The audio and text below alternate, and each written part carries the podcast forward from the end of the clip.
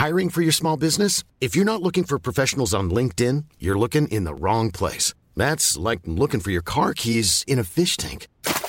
LinkedIn helps you hire professionals you can't find anywhere else, even those who aren't actively searching for a new job but might be open to the perfect role. In a given month, over 70% of LinkedIn users don't even visit other leading job sites. So start looking in the right place. With LinkedIn, you can hire professionals like a professional. Post your free job on linkedin.com slash people today. Eu sou Mário Persona e essas são as respostas que eu dei aos que me perguntaram sobre a Bíblia. Você sugeriu que eu apresentasse apenas a verdade em meus textos e vídeos evitando citar nomes de pessoas ou igrejas para evitar confronto. A questão é que eu, o que eu publico são respostas a perguntas e não artigos denunciando esta ou aquela religião, embora as minhas respostas possam sim servir de carapuça para algum carola religioso e sentir-se então ofendido. Ainda que eu evite citar nomes de pessoas, eu devo ter feito algumas vezes para falsos profetas vivos ou mortos, às vezes é preciso citar o nome da religião para não deixar a resposta sem sentido para quem lê ou assiste na, na web, ou assiste o vídeo no YouTube. Como responder a quem pergunta algo, por exemplo, uh, como uh, os mormons creem em Jesus? Como é que eu respondi uma coisa dessa? Ou o, o que são as testemunhas de Jeová? Ou então, o que acha do discipulado em igrejas em células? Ou então, você pertence ao movimento da igreja orgânica? Eu tenho que responder, né? tem que citar para responder. Ou você pertence à igreja local? Ou então, devo voltar para a igreja católica? Ou então, você participa do movimento da igreja orgânica simples? Ou o que acha da congregação cristã no Brasil? Todas essas eu, tive, eu tenho que responder, porque ficaria sem sentido uma resposta, uh, sem situar, localizar a, pessoa sobre o que eu estou falando, né? ia deixar no ar, a coisa ficaria totalmente no ar. É, considerando que nenhuma dessas organizações ou denominações cristãs foram coisas criadas por Deus, mas por, pelos homens, eu não estou praticando nenhuma, nenhuma afronta, nenhuma heresia contra Deus. Eu estou falando das coisas que os homens fizeram, que os homens criaram, e cada um que cria essas coisas que se responsabilize por elas, inclusive pela, pelas críticas que vêm sobre elas. Ah, essa última resposta, o que acha da congregação cristã no Brasil, já teve milhares de visualizações no YouTube e já tirou, é, o, o, que está ali em texto e em vídeo, já tirou algumas pessoas dessa organização e as levou a congregar o nome do Senhor Jesus. E se você perguntar para essas pessoas, elas vão falar, é, realmente, realmente, eu saí de, de uma coisa que não estava bíblica, não era bíblica. Eu conheço uma assembleia de irmãos congregados ao nome do Senhor Jesus que ela é quase toda formada por ex-integrantes dessa denominação, dessa conhecida como CCB. Portanto, não é possível mostrar a verdade sem ofender alguém. E geralmente os mais ofendidos são os que idolatram uma denominação religiosa. Eles não partem para a defesa da, da palavra de Deus, da pessoa de Cristo, da sã doutrina. Não, eles partem para a defesa da, da sua religião, da sua denominação, da sua organização. Pessoas assim não se sentem tão ofendidas quando alguém fala mal do Senhor, mas partem para a briga quando alguém fala mal da sua denominação ou do autodenominado pastor, apóstolo, bispo, missionário ou profeta da sua religião. Elas ficam, viram, por quê? Porque são pessoas convertidas mais a uma religião do que a Cristo. Então elas se sentirão sempre ofendidas se você falar da religião delas ou dos líderes da religião dela. Na mente dessas pessoas funciona o mesmo fanatismo que você encontra no futebol ou na política. O tempo todo nós vemos pessoas matando por causa do time ou do partido político. Até a capa de uma revista semanal colocou uma chamada assim, virou fanatismo. E aí tem o subtítulo, Um Partido Transformado em Seita. Porque estava falando, o artigo era sobre a insanidade dos seguidores de um ex-presidente preso que se dispõe a tudo na sua idolatria e exaltação do homem. Isso é, isso é idolatria, adorar um homem, é, é levar o homem a uma condição de, de, de quem está isento de leis e de e nada, então não se pode falar mal da pessoa. Não há como mudar a cabeça de alguém que tem um ídolo, seja esse ídolo um político, seja esse ídolo uma religião ou um líder religioso. A menos que o Espírito Santo, obviamente, aplique a verdade no coração dessa pessoa. Mas para isso, a pessoa precisará ter o tapete puxado de debaixo dos seus pés. Ela tem que, tem que perder o apoio no qual ela está apoiada. A, a idolatria religiosa é tão perniciosa quanto qualquer outro tipo de idolatria. Porque ela coloca algo ou alguém acima de Cristo e da verdade. Leia o Antigo Testamento, você vai ver que uh, em Israel, que era, uma, era um povo uh, dirigido por Deus, era, era, uma, era, era um povo cujo, cuja, vamos dizer assim, governo, era um governo divino, era uma teocracia. Deus ordenava que eles arrebentassem os ídolos, que eles, inclusive, no Antigo Testamento, Deus, Deus mandava fazer isso, porque eles eram teocracia, eles eram um povo terreno, vivendo para a terra, vivendo na carne desse corpo. Deus mandava, às vezes, condenar à morte as pessoas que criassem um ídolo e adorassem um ídolo. Portanto, é sempre bom você buscar na palavra de Deus o modelo ideal de como agir para com o erro, para com os hereges e para com os enganadores. Será que nós temos na palavra de Deus algum exemplo de que o erro e os errados uh, poderiam ser publicados, uh, tornados públicos, citados nomes? Será que temos? Temos, e muitos, muitos mesmo. Mas é preciso aqui fazer uma ressalva. O Senhor nunca tratou com aspereza os pecadores falhos Principalmente quando confessavam as suas faltas, humilhados, iam a ele humilhados, fossem eles adúlteros, fossem eles uh, malfeitores, ladrões, não, não importa. Uh, ele, ele, tratava bem as pessoas, porque eram, eram pessoas que estavam cedendo à carne, aos desejos da carne, às concupiscências, na sua fraqueza. Ele buscava, corrigir, corrigir essas pessoas e trazê-las para ele e, porque, mas ele tratava essas pessoas não com dureza. A profecia do Antigo Testamento fala do Senhor Jesus, quando diz: A cana trilhada ele não quebrará, nem apagará o pavio que fumega.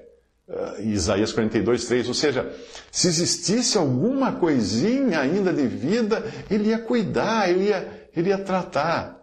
Portanto, existe sim uma maneira de tratar o pecador contrito e outra maneira de tratar o herege, o lobo, o que ensina má doutrina, o que exige adoração de homens, de falsos profetas, de ídolos, de organizações religiosas. Aí é outra história, é outro departamento. De um modo geral, o pecado na Assembleia dos Santos nunca deve ser varrido para debaixo do tapete mas trazido à tona. E isso é feito pela disciplina que é aplicada aos que pecarem, tirando-os da comunhão até que mostrem fruto de arrependimento. É disso que fala a passagem de 1 Timóteo 5,20, quando Paulo descreve assim: Aos que pecarem, repreende-os na presença de todos, para que também os outros tenham temor. Na carta aos Gálatas, Paulo expôs Pedro publicamente pelo erro que, que, ele estava cometendo. E isso não ficou restrito àquele momento e lugar, não. Até hoje, em todo o mundo, a falha de Pedro é pública e notória. Veja a passagem. Quando, porém, Cefas veio a Antioquia, resistir-lhe face a face, porque se tornara repreensível. Com efeito, antes de chegarem alguns da parte de Tiago, comia com os gentios, quando, porém, chegaram, afastou-se, e por fim veio apartar-se temendo os da circuncisão. E também os demais judeus dissimularam com ele, a ponto de o próprio Barnabé ter se deixado levar pela dissimulação, dissimulação deles. Veja quantos nomes citados aí. Quando, porém, vi que não procediam corretamente, segundo a verdade do Evangelho, disse a Cefas, na presença de todos: se, se, sendo tu judeu, vives como gentil, e não como judeu, porque obrigas os gentios a viverem como judeus? Gálatas 2, de 11 a 14. Paulo também expôs publicamente nas suas cartas os nomes daqueles que o abandonaram. Ele escreve: Porque Demas tendo amado o presente século, me abandonou e se foi para Tessalônica. Crescente foi para Galácia, Tito para Dalmácia, Alexandre o latueiro causou-me muitos males. O Senhor lhe dará paga segundo as suas obras. Tu guarda-te também dele, porque resistiu fortemente às nossas palavras. Segundo Timóteo 4, de 10 a 15. Então a citação era também para evitar que outros caíssem na, na, no erro de seguir essas pessoas.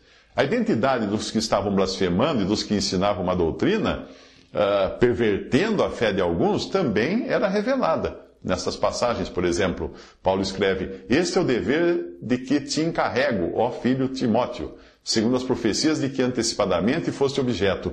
Combate firmado nelas o bom combate, mantendo a fé, a boa consciência, porquanto alguns, tendo rejeitado a boa consciência, vieram a naufragar na fé. E dentre esses se contam Himeneu e Alexandre, os quais entreguei a Satanás para serem castigados, a fim de não mais blasfemarem.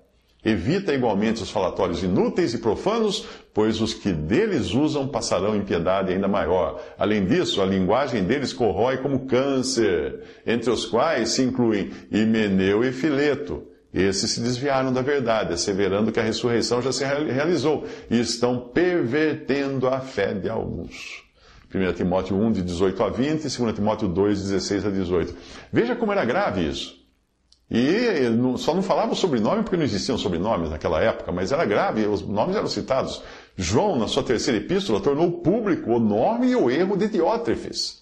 Escrevia alguma coisa à igreja, mas Diótrefes, que gosta de exercer a primazia entre eles, não nos dá acolhida. Por isso, se eu for aí, far-lhe-ei lembradas as obras que ele pratica proferindo contra nós palavras maliciosas e não satisfeito com essas coisas, nem ele mesmo acolhe os irmãos, como impede os que querem recebê-los e os expulsa da igreja. 3 João, capítulo 1, versículo 9 a 10.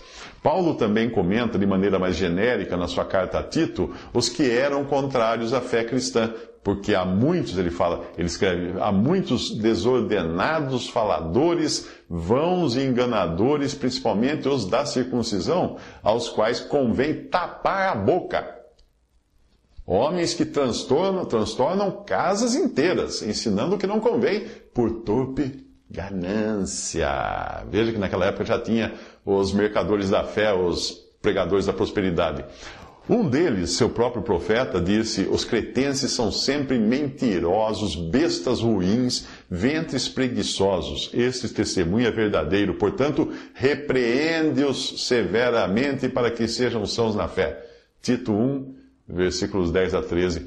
Quando Paulo visitou o Areópago em Atenas, ele não foi o que chamaríamos de politicamente correto, de maneira nenhuma, na sua abordagem aos, aos atenienses, não.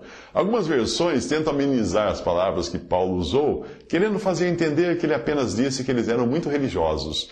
Quando o sentido original do texto é que Paulo disse a eles que eram adoradores de demônios. Eu vou traduzir a versão de John Nelson Darby, que diz assim: Uh, e Paulo, de pé no meio do Areópago, disse: Atenienses, em todos os sentidos vos, ve vos vejo entregues à adoração de demônios. Atos 17, versículo 22.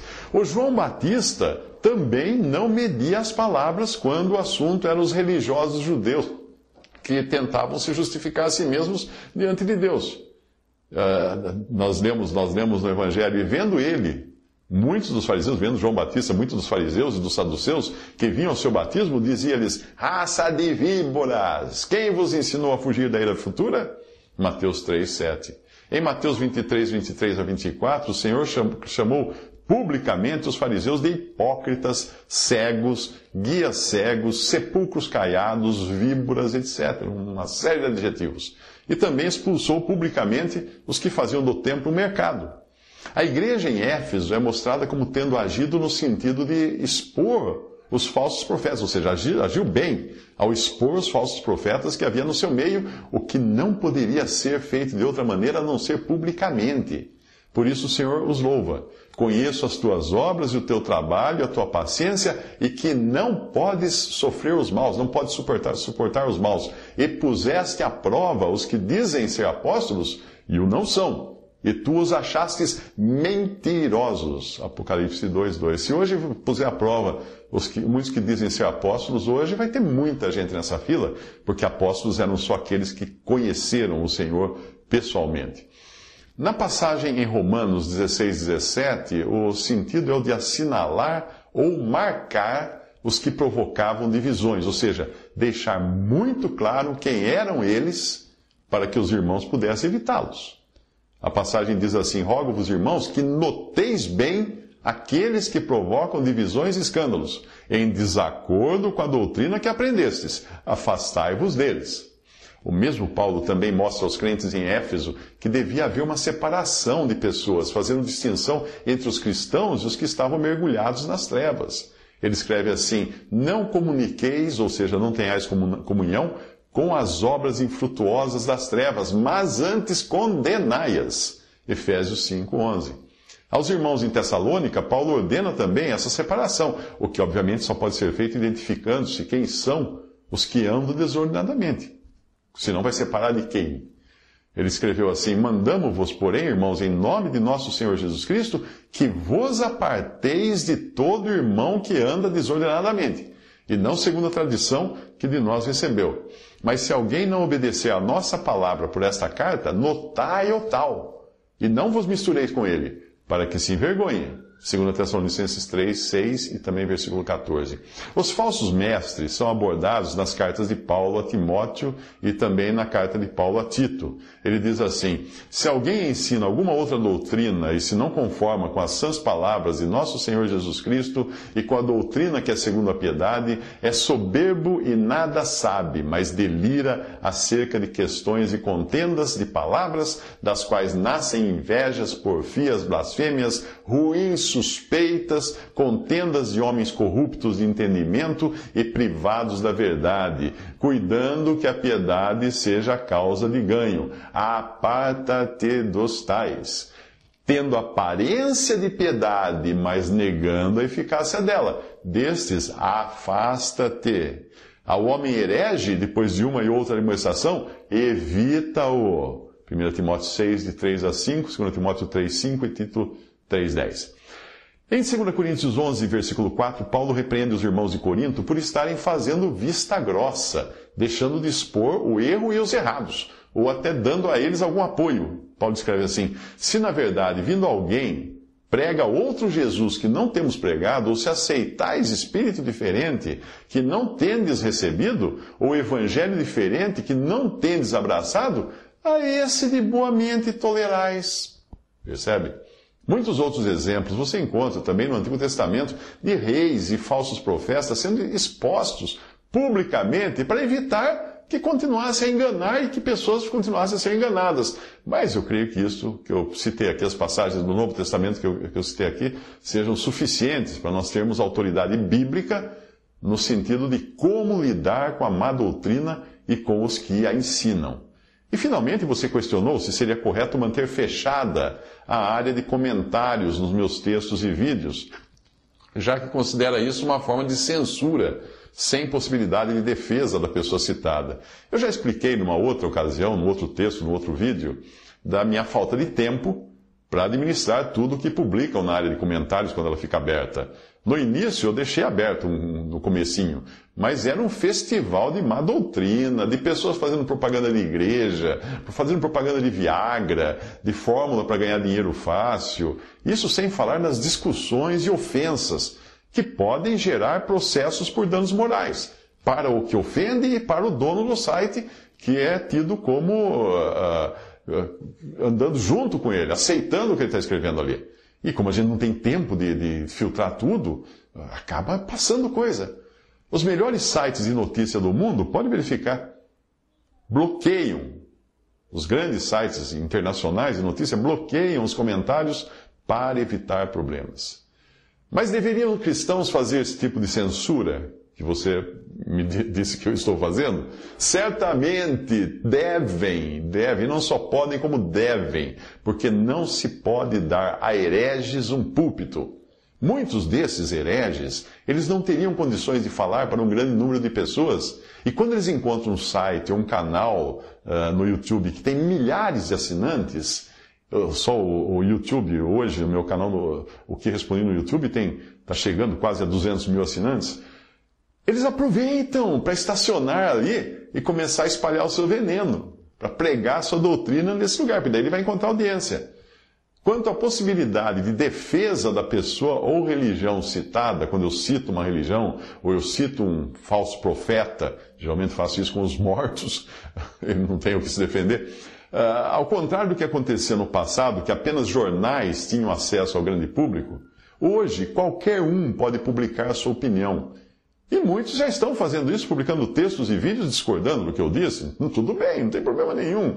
Cada um pode publicar o que quer hoje né, na internet, desde que não seja uh, ofensivo pessoalmente, né? Às vezes algum publica ofensas pessoais contra a minha pessoa e eu peço que ele tire do ar aquilo, porque ele está dizendo mentiras. Outro dia um publicou dizendo que eu era maçom, acredita isso?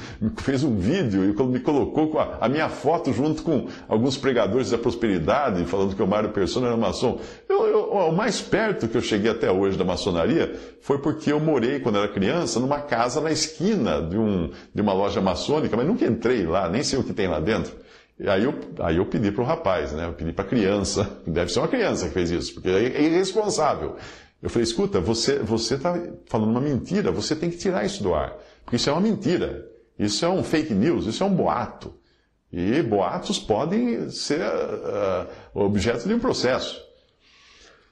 Bom, aí sim, quando, uh, quando uma pessoa faz isso, publica as suas críticas, as suas reações, as suas respostas ao que ele não gostou, que eu disse, ótimo! Elas estão fazendo isso na sua própria casa.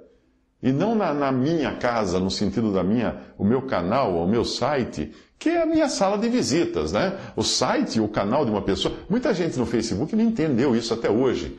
E aí você visita o, o, o, perfil da pessoa, tem um monte de lixo, um monte de coisa imprópria no perfil da pessoa que outros publicaram lá. E ela não faz nada, deixa lá publicar.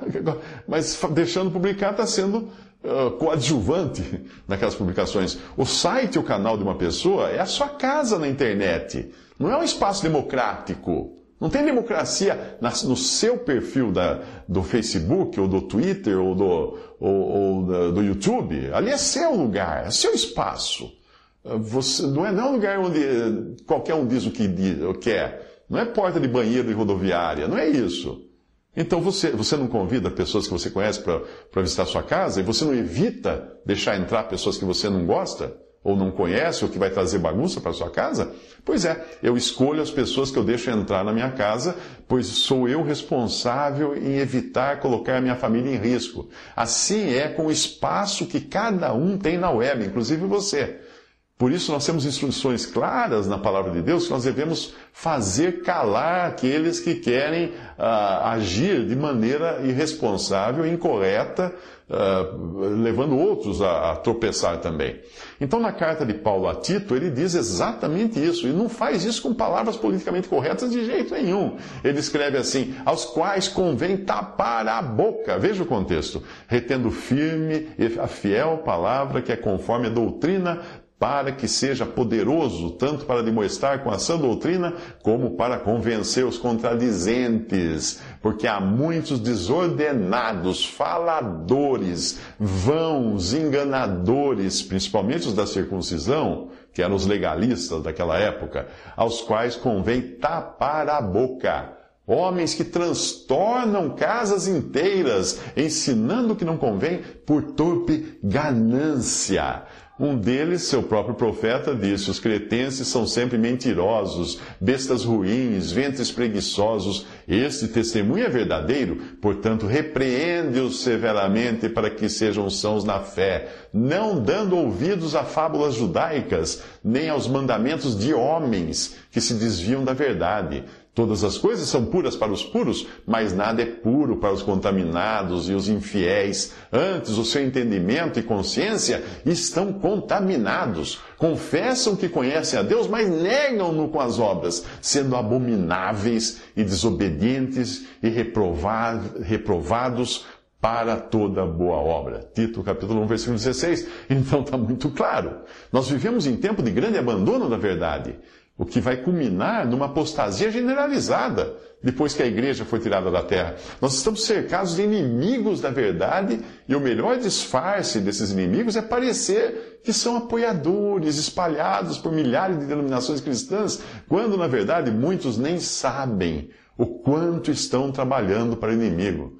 Satanás se, se transforma em anjo de luz para enganar. Os templos de hoje, os tempos de hoje, a época atual, se assemelha muito à, época de Esdras e Neemias, quando alguns que fingiam querer auxiliar na reconstrução dos muros e do templo, mais adiante você vê que eles mostram a sua verdadeira face. Eles queriam destruir aquela obra. O que teria acontecido se o remanescente que voltou a Jerusalém tivesse cedido aos apelos deles? Ah, vem, vem nos encontrar na planície, vamos ficar todos juntos, nós queremos ajudar. Como a época de então, hoje também é preciso reparar as brechas com uma das mãos, enquanto tem a outra, a, espada na outra mão, a arma na outra mão.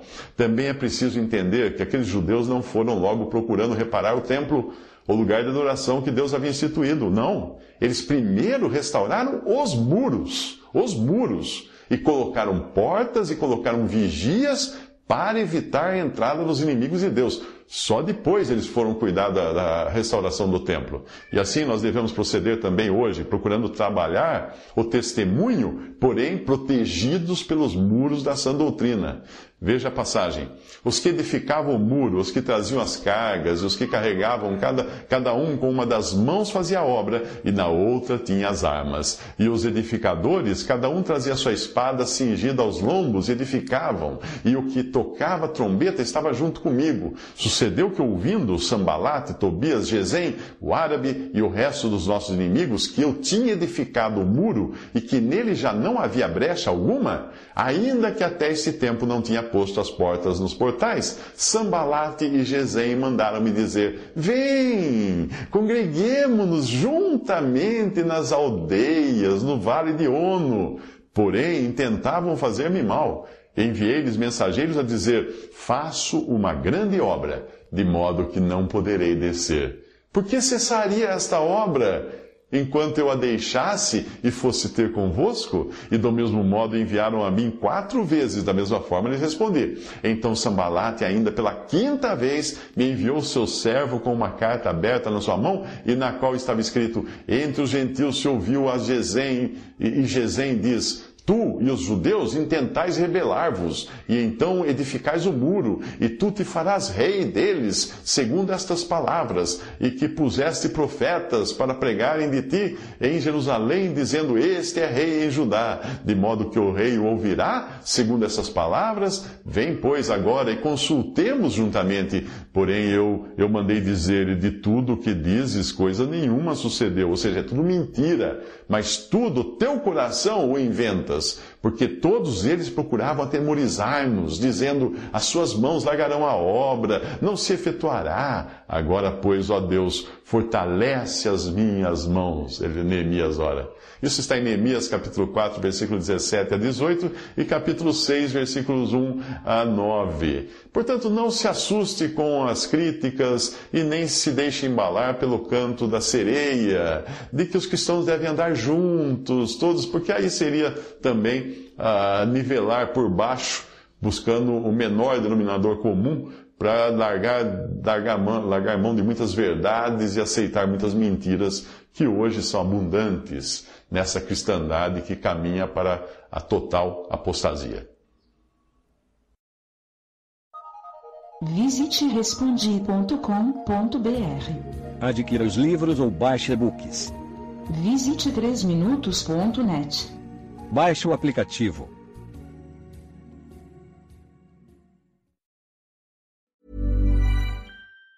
Planning for your next trip? Elevate your travel style with Quince. Quince has all the jet-setting essentials you'll want for your next getaway, like European linen, premium luggage options, buttery soft Italian leather bags, and so much more. And it's all priced at 50 to 80% less than similar brands. Plus, Quince only works with factories that use safe and ethical manufacturing practices. Pack your bags with high-quality essentials you'll be wearing for vacations to come with Quince. Go to quince.com slash trip for free shipping and 365-day returns.